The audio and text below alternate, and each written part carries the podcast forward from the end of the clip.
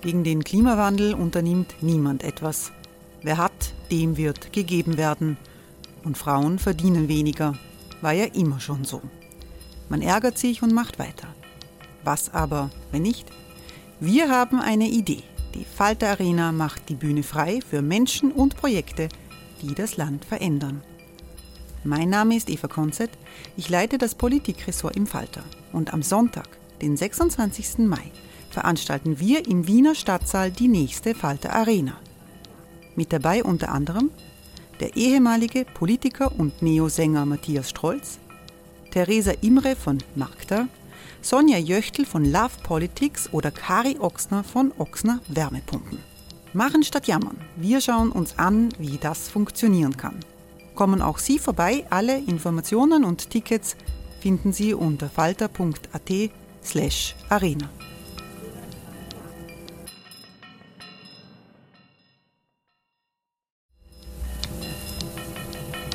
slash arena. Falter-Podcasts werden durch Werbung unterstützt. Das hilft bei der Finanzierung unseres journalistischen Angebots. Die Erderhitzung ist kein Gefühl, aber mit vielen Gefühlen verbunden. Sorgen etwa oder Angst. Eine Veranstaltung gegen diese Ohnmacht ist Tipping Time, eine Klimakonferenz der Zivilgesellschaft. Von 9.5. bis 11.5. findet Tipping Time in Kooperation von Globe Art, Solektiv und Tangente St. Pölten statt und lädt ein zu Diskurs, Diskussionen und Workshops mit namhaften Vortragenden wie Nikolai Schulz und Friederike Otto. Weitere Informationen finden Sie auf www.tangentesanktpölten.at.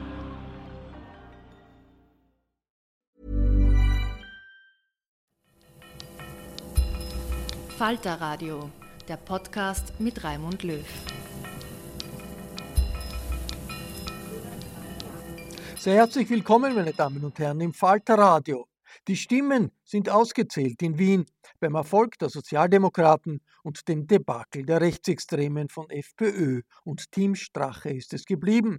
Dieses überraschend klare Ergebnis in der österreichischen Bundeshauptstadt wird auch international viel beachtet. Mit dem Wahlforscher der Nation und Demokratieforscher Christian Hofinger, Mitbegründer des Meinungsforschungsinstituts SORA, beleuchtet Florian Klenk die Hintergründe. Die Wiener Wahl ist geschlagen, die Freiheitlichen liegen mit knapp 7, 8 Prozent da nieder und SPÖ-Bürgermeister Michael Ludwig hat die Wahl zwischen drei und eigentlich zwei Koalitionspartnern, den Grünen und den die Wienwahl ist die erste große Wahl seit der Corona-Krise. Und was auffällt, ist, dass die Corona-Skeptiker kaum punkten konnten, aber die ÖVP ihren Stimmenanteil verdoppelte. Wir wollen heute mit dem Sora-Forscher Christoph Hofinger über diese Wahl sprechen, aber nicht nur. Hofinger ist ja nicht nur der Hochrechner, Hochrechner der Nation, sondern auch Demokratieforscher und ein Amerika-Kenner und Experte in Sachen Demokratie. Wir wollen mit ihm heute einen etwas größeren Bogen spannen über den Zustand der Demokratie, auch am Vorabend der US-Wahl und darüber, wie sich die Gesellschaft in Zeiten der Wirtschaftskrise und der Pandemie verändert.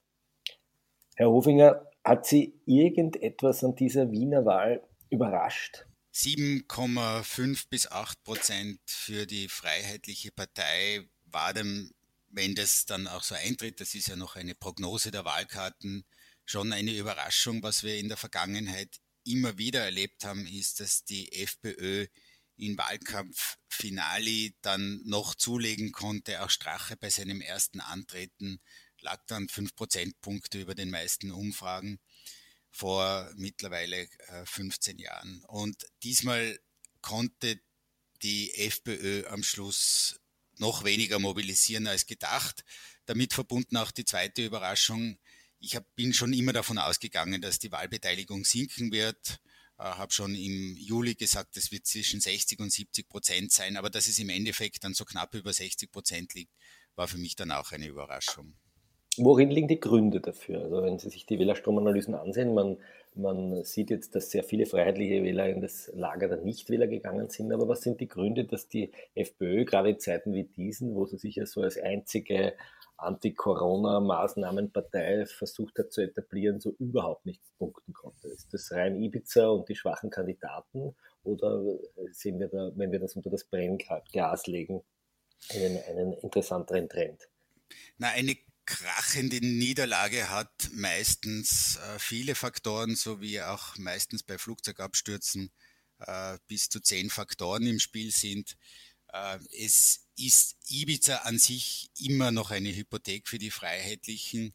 Was aber dann die Partei noch ins Mark erschüttert hat, war die Spesenaffäre um Strache und die ist dadurch, dass Strache jetzt eine eigene Liste hat für die FPÖ auch noch nicht ganz ausgestanden, weil es, er hat ja diese überzogenen Spesen ja auch von der Partei zugestanden bekommen. Ähm, die, die Parteiführung äh, Kickelhofer erzeugt nicht so ein kohärentes Bild wie damals Strache als, als einzelner, einziger Vorsitzende.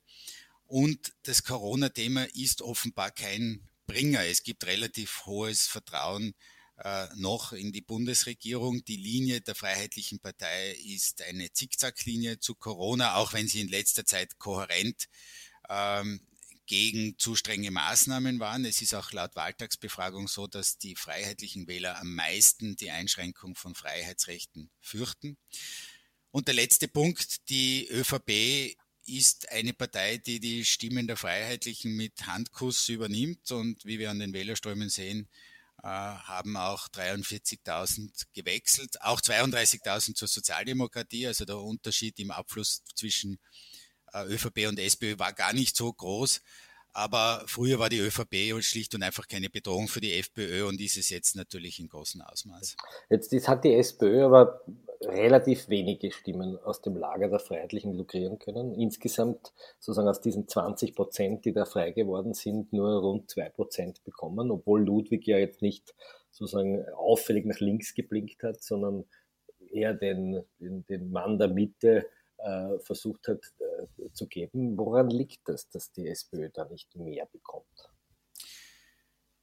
Die SPÖ hat laut Wählerstromanalyse immerhin 32.000 von der FPÖ bekommen. Also das ist äh, jeder achte Wähler. Das ist gar nicht so unterschiedlich zur ÖVP, die, die jeden äh, sechsten Wähler äh, der Freiheitlichen bekommen hat. Und es ist auch mehr als die Sozialdemokratie bei sonstigen Wahlen von der FPÖ bekommen hat. Also die Frage ist immer, ähm, was ist der Vergleich? Bei vielen anderen Wahlen hat ein Auflösungsprozess der FPÖ praktisch keinen Strom mehr zur Sozialdemokratie bedingt. Das ist auch historisch ein Problem für die Sozialdemokratie, dass dieses Dreieck in der Vergangenheit zu ihren Ungunsten gelaufen ist. Eigene Wähler der Sozialdemokratie gingen zu Freiheitlich und dann sehr oft zur ÖVP.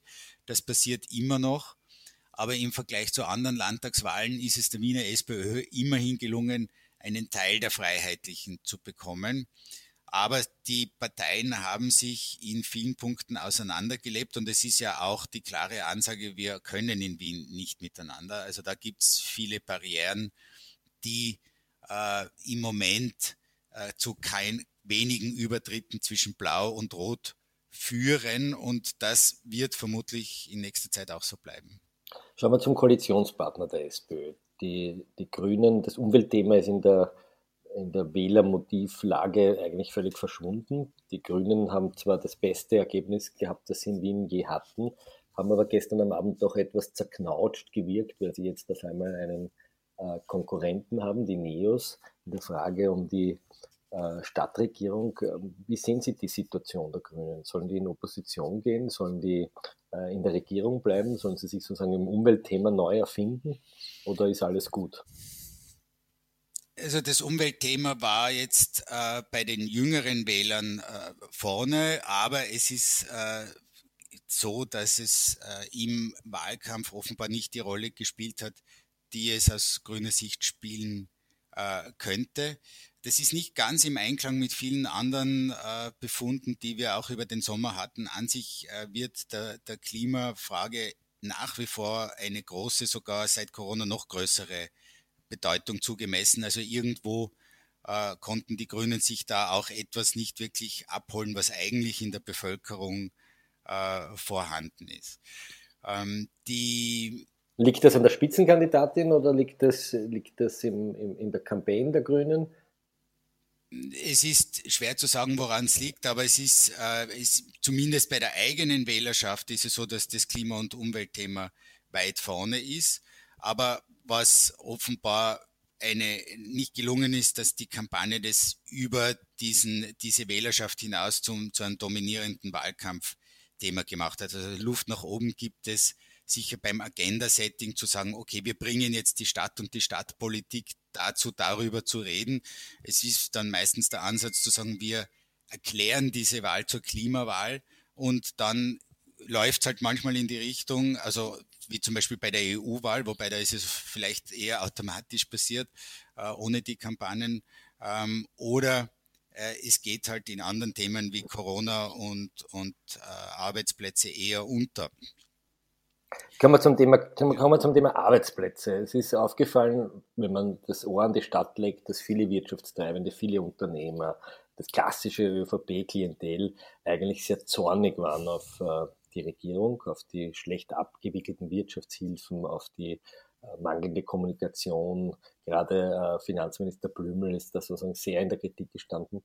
Ähm, hat das zu einem Einbruch in, diesem bürgerlichen Wirtschaftslager geführt bei der Wahl oder ist das in dieser Wiener Wahl überhaupt nicht ähm, äh, sozusagen zu einem, hat das überhaupt nicht zu Konsequenzen geführt? Also die Wirtschaftstreibenden sind nicht eine sichere Bank für die ÖVP. Da gibt es einerseits Konkurrenz äh, durch die Neos der, für jene Wirtschaftstreibenden, die ja weniger institutionalisierte Wirtschaft wollen. Viele Kleinunternehmen, EPUs wählen auch Grün. Ähm, und mit Wirtschaftstreibenden kann die ÖVP auch keine Mehrheiten oder starken Ergebnisse erlangen allein. Ähm, und die Strongholds für die ÖVP sind in den letzten Jahren seit Sebastian Kurz einerseits Pensionistinnen und Pensionisten. Dort war die ÖVP diesmal auch wieder stärker. Wenn also die klassische SPÖ-Klientel eigentlich früher. Richtig. Das ist in den, in den letzten Jahren erst langsam gesickert. Bereits unter Kern hat das begonnen. Viele haben dann gesagt, ja, unter den Arbeitern wird die SPÖ schwächer, aber in Wirklichkeit ist jetzt auf der, auf der Bundes-SPÖ die, die, strukturelle Schwäche vor allem unter Älteren. Also auch 2018 bei jeder Landtagswahl hat die Sozialdemokratie außer in Kärnten bei den Älteren verloren, weil dort die ÖVP, die türkise ÖVP, sehr stark hineinstrahlt. Und das Zweite ist, dass die ÖVP äh, wieder eine echte Volkspartei ist. Sie ist auch in Wien nicht mehr eine Bürgerspartei der Bildungsschicht, sondern sie kommt in die Breitenschicht, in Mensch, Menschen mit Facharbeiterabschluss, äh, ist deswegen auch in den sogenannten Flächenbezirken äh, wesentlich stärker als früher. Dort sind die Zuwächse am größten. Das heißt, mit diesen beiden äh, Standbeinen ältere Pensionisten auf der einen Seite und auf der anderen Seite äh, Menschen aus Handwerksberufen, Facharbeiterausbildung mit Lehre. Hier gewinnt die ÖVP dazu und mit den Wirtschaftstreibenden äh, gibt es nur einen Teil, äh, der zu ihren Wahlerfolgen beiträgt. Blicken wir uns ein bisschen das größere Panorama an. Wir stehen vor einem sehr unsicheren Herbst. Der ORF hat am Wochenende gestreut, dass ein Lockdown bevorstehen könnte die Regierung wirkt weniger koordiniert als noch im Herbst. Ähm, vertrauen die Österreicher noch ihrer Regierung? Kommt da etwas ins Rutschen? Sie haben schon vor der Corona-Krise einmal davon gesprochen, dass wir einen stetigen und eigentlich sehr dramatischen Einbruch autoritären Denkens in die Mitte der Gesellschaft erleben, haben immer wieder davor gewarnt, dass die äh, Bereitschaft, sich einem äh, einzelnen, einer Führerpersönlichkeit anzuvertrauen, enorm gestiegen ist. Ähm, sehen wir diesen Trend weiter oder, oder beruhigt sich das und vertrauen die Leute wieder mehr in die Regierung und in die Demokratie? Hier sind die Dinge auf sehr spannende Weise im Fluss.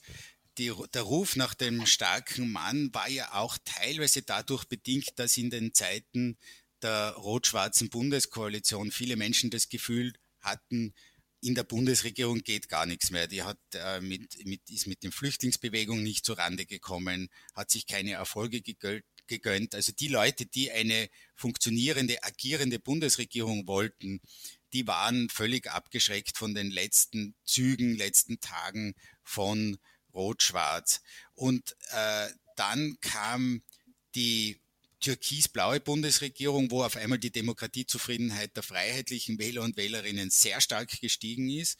Ähm, auch unter Türkis-Grün ist das dann nicht massiv äh, verringert geworden. Und dann haben wir im Frühjahr im Lockdown eigentlich den Höhepunkt des Institutionen- und Regierungsvertrauens erlebt. Damals hatten die Leute das Gefühl, äh, gut, dass wir eine handlungsfähige Regierung machen, die machen das richtig. Jetzt sind wir an einem Scheideweg, also nicht nur was die Infektionszahlen betrifft, sind die nächsten Wochen entscheidend, sondern auch was das Vertrauen in unsere Demokratie und in die Regierung betrifft. Da werden die nächsten Wochen und Monate sicher auch entscheidend werden.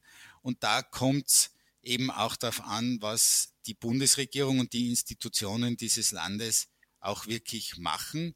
Die Bundesregierung und die demokratischen Institutionen haben bei uns noch relativ viel politisches Kapital, aber sie könnten das auch durch konfuse Kommunikation, die es jetzt auch ja immer wieder gegeben hat, wenn sie das fortsetzt, verspielen.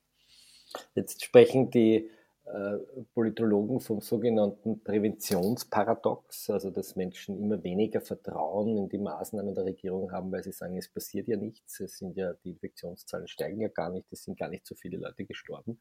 Jetzt sagen die äh, Wissenschaftler, das hat eben damit zu tun, dass es den Lockdown gegeben hat, dass es diese strengen Maßnahmen gegeben hat. Sehen Sie da ein Dilemma für Regierende, die vernunftorientiert oder wissenschaftsbasiert handeln, dass letztlich ihr eigener Erfolg sie irgendwann umbringen könnte? Das Präventionsparadox ist tatsächlich eine politische Herausforderung, weil in dem Moment, wo ich erfolgreich bin, die Menschen das Gefühl haben, naja, brauchen wir das wirklich alles? Wir könnten ja schon wieder lockern. Und äh, das ist in einem berühmten Artikel der Hammer and the Dance beschrieben worden. Nach dem Lockdown haben wir sozusagen, muss man monatelang, vielleicht sogar jahrelang herumtanzen um die Infektionszahlen. Was das auch, was sehr beliebt ist, sind natürlich die Vergleiche mit dem Ausland.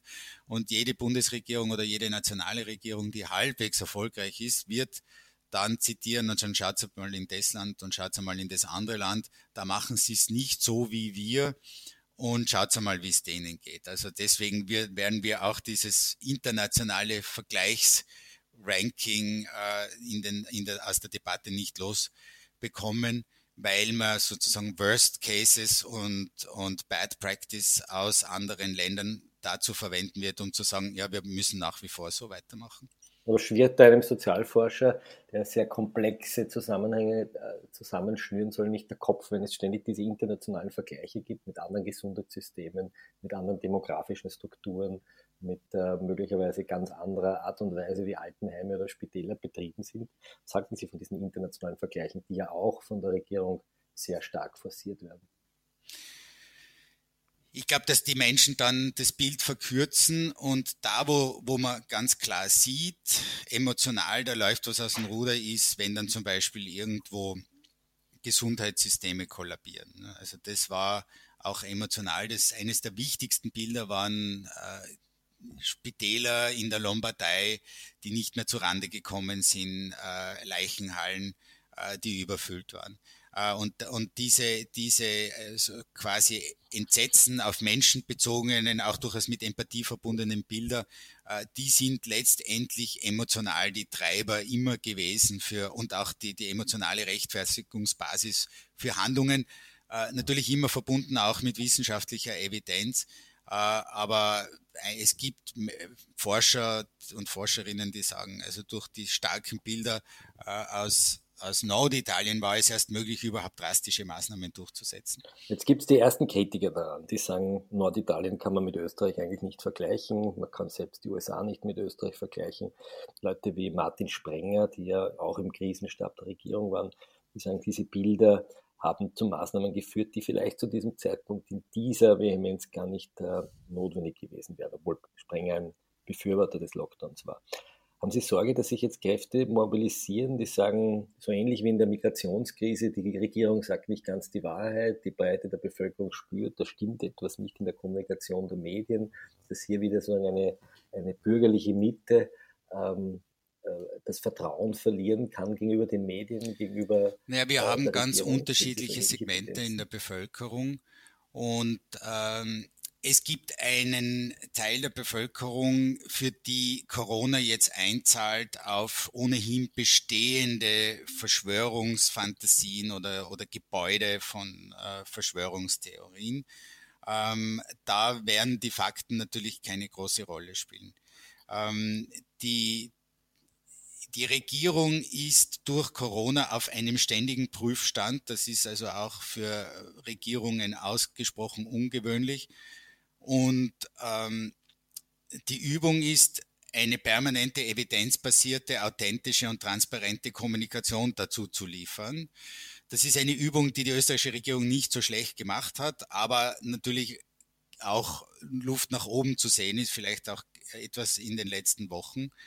Und ähm, an dieser Beobachtung, an der Beobachtung dieser Performance wird sich die politische Mitte, also der Großteil der Bevölkerung, der noch nicht abgedriftet ist in Verschwörungstheorien, äh, orientieren. Und ich denke, da die meisten in der Bevölkerung auch mit grundsätzlich jetzt äh, einer Medienlandschaft, die der Regierung da jetzt auch nicht von vornherein alles abspricht, wird sich ein Bild machen, und es ist jetzt nicht vorhersagbar, ob das in einem halben Jahr zu einer kompletten Ablehnung der staatlichen Maßnahmen führt oder zu einer doch auf halbwegs ähm, hohem Niveau verbleibenden Akzeptanz. Aber ist es nicht sozusagen eine Ironie der Geschichte, dass ausgerechnet die Rechtspopulisten eigentlich in allen Ländern Europas, äh, aber auch die FPÖ jetzt auf einmal sich als äh, Bewahrer der liberalen Demokratie, der Grundrechte äh, gerieren und zwar nicht in Wien, aber vielleicht doch äh, in Deutschland, wenn man sich die. In der Wahltagsbefragung war eben die Einschränkung der Grund- und Freiheitsrechte eine der größten Sorgen der, der FPÖ-Anhänger und Anhängerinnen. Und es ist ein äh, Teil des rechtspopulistischen Narrativs, diese Gesellschaft macht uns zu viele Vorschriften. Und äh, das hängt sich oft an ganz anderen Dingen auf, an Vorschriften bei der Sprache oder gewisse also oder politisch korrekt zu sein oder eben im Straßenverkehr. Und ähm, dahinter stehen teilweise auch unbewusste oder, oder bewusste Kränkungen, auch der Konflikt zwischen einer Bildungsschicht, die die Gesellschaft, die immer größer wird und die Gesellschaft immer mehr dominiert. Äh, das ist ja auch nicht ganz falsch. Blicken wir nochmal zurück in den März, in den April. Da ist man bestraft worden, wenn man am Bankerl gesessen ist oder einen Klimmzug im Park gemacht hat und die die Bundesgärten sind zugesperrt worden und in Tirol durften die Leute nicht mehr in den Bergen wandern gehen. Ist, ist diese Sorge, die diese Wählerschaft hat? Und die, ähm, die, die Sorge ist völlig legitim als Sorge. Und dann ist die Frage, ist diese Sorge auch äh, offen, Fakten zu beurteilen und abzuwägen? Aber dieses Spannungsfeld zwischen Gesundheit, äh, Schutz von Menschen und auf der anderen Seite Erhalt der Freiheit, wie es auch der Bundespräsident äh, formuliert hat, ja, also die, die, die eigentlich unzumutbaren Freiheitseinschränkungen, ja, da sind sie ja durchaus äh, auch bei dem äh, äh, Bundespräsident aus dem gegnerischen Lager aufgehoben mit diesem Gedanken, die müssen wir schon sehr genau beobachten. Und wenn die Regierungen, also unsere Bundesregierungen oder auch, auch jetzt Städte den Bogen überspannen, dann bietet es natürlich auch Raum, Potenzial für Gegenbewegungen, die sagen, wir wollen da mehr Freiheiten.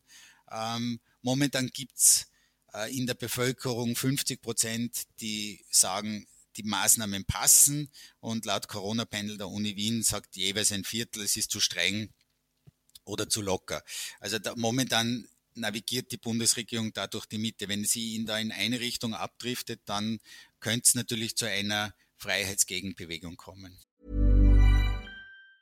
Burrow is a furniture company known for timeless design and thoughtful construction and free shipping, and that extends to their outdoor collection. Their outdoor furniture is built to withstand the elements, featuring rust-proof stainless steel hardware, weather-ready teak, and quick-dry foam cushions. For Memorial Day, get 15% off your Burrow purchase at burrow.com slash ACAST and up to 25% off outdoor. That's up to 25% off outdoor furniture at burrow.com slash ACAST. Wie haben Sie denn die Kommunikation der Regierung bewertet? Ich erinnere an Werner Kogler, der gesagt hat, es wird hunderttausende Tote geben, an Sebastian Kurz, der davon gesprochen hat, dass jeder jemanden kennen wird, der an Corona verstorben ist. ähm, diese Angstrhetorik hat sich ja doch sehr deutlich unterschieden von der Rhetorik einer Aufklärung, die Angela Merkel in Deutschland praktiziert hat oder völlig radikal unterschieden hat von dem Modell, das etwa Schweden eingeschlagen hat. Ähm, wie, wie rückwirkend betrachtet, was würden Sie denn der Regierung empfehlen, in Zukunft zu kommunizieren? Mehr mit Experten an der Seite oder wieder durch die legendären Dreier-Pressekonferenzen? Also die stark angstmachenden Aussagen, die können einfach keine Neuauflage erleben, weil es sozusagen einmal ist man schon durchgegangen, man hat, es wurde dann auch im Nachhinein ähm, durchaus heftig äh, debattiert und äh, das geht einmal, das geht dann kein, kein zweites Mal. Das, was ähm, ohnehin da ist in dieser Gesellschaft, ist Angst, aber die, die Angst ist eben vielschichtig. Da gibt es eben die Angst vor Ansteckung bei vielen nach wie vor, aber es gibt natürlich immer stärkere äh, sozioökonomische Ängste, Existenzängste.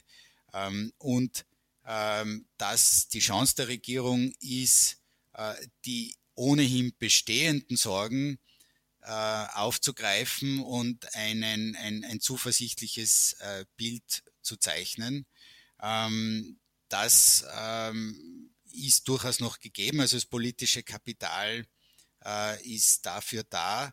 Aber was, wo glaube ich, das ist zu vermuten, wenn wir jetzt schauen, auch an die Ermüdungserscheinung der Bevölkerung, die in, in vielen Daten sicher ist, ähm, eine weitere Steigerung der Angst ist etwas, wo, wo die Widerstände sich wahrscheinlich bilden werden. Machen wir noch einen kurzen Blick in die Vereinigten Staaten. In wenigen Wochen wird dort gewählt.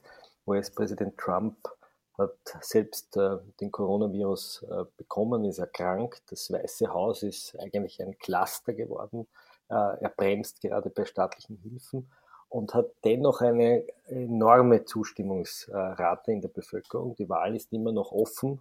Äh, in einigen Swing States äh, steht es Kopf an Kopf.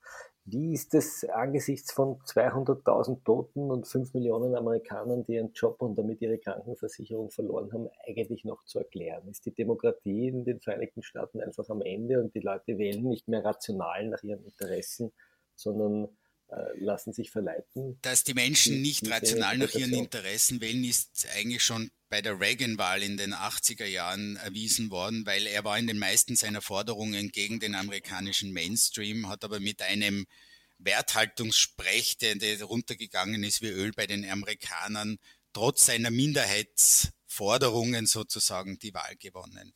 Also die Emotionen spielen immer eine Rolle. Was für die USA jetzt aber kennzeichnend ist, und das ist schon das amerikanische Drama, ist eine strikte Spaltung in zwei Stämme, also Tribal Politics. Und es gibt eigentlich sowas wie, äh, wie in einem schlechten Film einen, einen republikanischen Stamm und einen demokratischen Stamm. Das ist sozusagen die Timothy Snyder-These, die der Historiker Timothy Snyder auch sehr stark vertritt, dass es einen, einen Stammesfürst gibt, der die Stellung Ja, also was vor allem kennzeichnend ist, dass äh, alles bei den äh, anderen als schlecht gesehen wird. Also äh, es gibt eine spannende Zeitreihe, die, die eigene Partei ist bei den Wählern Republikaner Demokraten seit Jahrzehnten gleich beliebt und das Bild von der jeweils anderen Partei ist von irgendwie 50-50, ja, halb gut, halb schlecht, zu völlig schlecht geworden. Also sowohl Republikaner verachten die Demokraten und die Demokraten verachten die Republikaner. Sie haben auch beide ihre eigene Sprache entwickelt, also ein Computerprogramm erkennt mit 90-prozentiger Sicherheit an einer Kongressrede, ob das ein Republikaner und Demokrat ist. Das gleiche Programm konnte das mit Reden der 80er Jahren noch nicht machen. Da haben sie noch die, gleichen Sprache, die gleiche Sprache gesprochen. Es haben sich eigene Medienverbünde herausgebildet, die das, den jeweiligen Stamm bedienen. Talkradios für die Republikaner, Fox News für die Republikaner und die eigenen Facebook-Bubbles. Genauso lesen die Demokraten ihre liberalen Tageszeitungen äh, und, und tummeln sich auf Twitter in ihrer Bubble.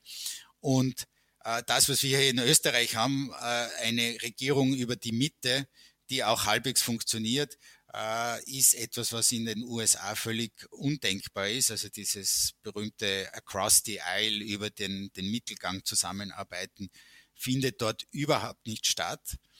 Und das ist insofern dramatisch, weil die Gesellschaft ohnehin sehr brüchig ist. Die Menschen sind dort nicht abgesichert. Jetzt in Corona gab es Millionen Jobverluste und damit auch Krankenversicherungsverluste. Und dann sehen wir sofort, wie gering die Resilienz einer Gesellschaft ist, weil so eine Gesellschaft kann dann zum Beispiel kein Tracking, Tracing mehr machen. Die, dann, wenn die Behörden anrufen bei jemandem und sagen, dein Kollege hat Corona, wir wollen zu dir testen kommen, legen die Leute auf oder brüllen zurück, lasst mich in Ruhe, weil damit sofort der Verlust der ökonomischen Existenz eingeht. Also es ist ein Land, das eigentlich nur funktioniert, wenn es einen Wirtschaftsboom gibt. Dann leben die Menschen von der Hoffnung, sie arbeiten sich dann zum Teil zu Tode äh, mit, mit langen Arbeitszeiten, zwei Wochen Urlaub im Jahr, die sie sich oft nicht zu nehmen trauen, maximal sieben Krankenstandstagen im Jahr. Aber immerhin gibt es einen Boom und die Hoffnung, und das war jetzt ja eine der längsten Strecken, auf Aufschwungstrecken in der Geschichte der USA bis Corona. Und dem Moment, wo die Pandemie kommt und dem Moment, wo der Boom, der wirtschaftliche Boom zu Ende ist, dann werden diese Brüchigkeiten und Unzulänglichkeiten der amerikanischen Gesellschaft an allen Ecken und Enden sichtbar. Und was sie eigentlich bräuchten, wäre nationale Kraftanstrengung, eine, eine, eine, geeignete, eine geeinigte, eine einige Regierung. Und davon sind sie leider Gottes weit entfernt. Wenn Sie die äh, Medien konsumieren dieser Tage. Viele Korrespondenten fürchten bürgerkriegsähnliche Zustände. Äh, sie haben selbst äh, sozusagen immer wieder, besuchen immer wieder die Vereinigten Staaten, ähm, haben immer wieder Bekannte in den Vereinigten Staaten, die, mit denen Sie Kontakt stehen. Sehen Sie das ähnlich? Sehen Sie diese Gefahr einer wirklich bürgerkriegsähnlichen Situation oder befinden wir uns noch in der ganz normalen demokratischen Arena, in denen eben sich zwei Fan Sektoren gegenseitig Die spannende Frage, wie weit wir weg von Barbarei und, und bürgerkriegsähnlichen Zuständen ist, äh, muss uns leider beschäftigen. Ähm, wir sehen immer wieder Aufeinanderprallen von Gruppen äh, mit auch Toten. Praktisch wöchentlich äh, stirbt da jemand dabei.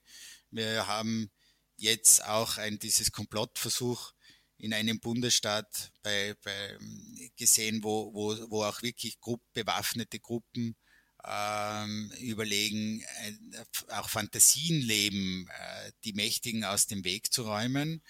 Ähm, und die Rhetorik von Trump, vor allem in der, in der letzten Debatte, wo er diesen radikalen Gruppen gesagt hat, äh, naja, bitte abwarten, also bitte bereitstehen, war ja eigentlich seine Botschaften. Das macht schon zu Recht vielen Sorge. Es gibt natürlich auch Gegenkräfte, die wir nicht unterschätzen dürfen. Ähm, aber die Lehre gerade in den USA ist, äh, dass Dinge, die uns unvorstellbar scheinen, auf einmal am übernächsten Tag äh, eintreten können. Die, die Präsidentschaft von Trump hat viele vor vier, fünf Jahren noch völlig unvorstellbare Dinge in den USA mit sich gebracht. Und wir sehen eben, dass die, das Ende der Geschichte nicht erreicht ist, dass die Demokratie ein nicht nur wertvolles, sondern auch sehr zerbrechliches Gut ist. Und es bleibt zu hoffen, dass die USA kein Lehrbeispiel dafür ist, wie man eine fast 250-jährige Demokratie an die Wand fährt. Meine Damen und Herren, das war ein Falter Radio Spezial mit Christoph Hofinger, dem Sora-Forscher und Hochrechner Nation. Ich danke Christoph Hofinger für diese Einordnung, die nicht nur äh, Wien betroffen hat, sondern Österreich, ja die Vereinigten Staaten und den Zustand der Demokratie. Ähm, vielen Dank für das Interview, vielen Dank für das Gespräch und danke fürs Zuhören.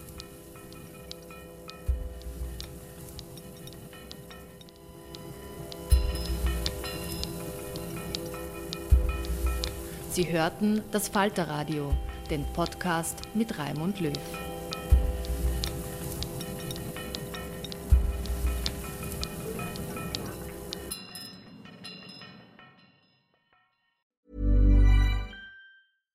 Want flexibility? Take yoga. Want flexibility with your health insurance? Check out United Healthcare Insurance Plans. Underwritten by Golden Rule Insurance Company, they offer flexible, budget friendly medical, dental, and vision coverage that may be right for you. More at uh1.com. Hey, it's Paige DeSorbo from Giggly Squad. High quality fashion without the price tag? Say hello to Quince. I'm snagging high end essentials like cozy cashmere sweaters, sleek leather jackets, fine jewelry, and so much more. With Quince being 50 to 80% less than similar brands. And they partner with factories that prioritize safe, ethical, and responsible manufacturing. I love that. Luxury quality within reach. Go to quince.com slash style to get free shipping and 365 day returns on your next order. Quince.com slash style.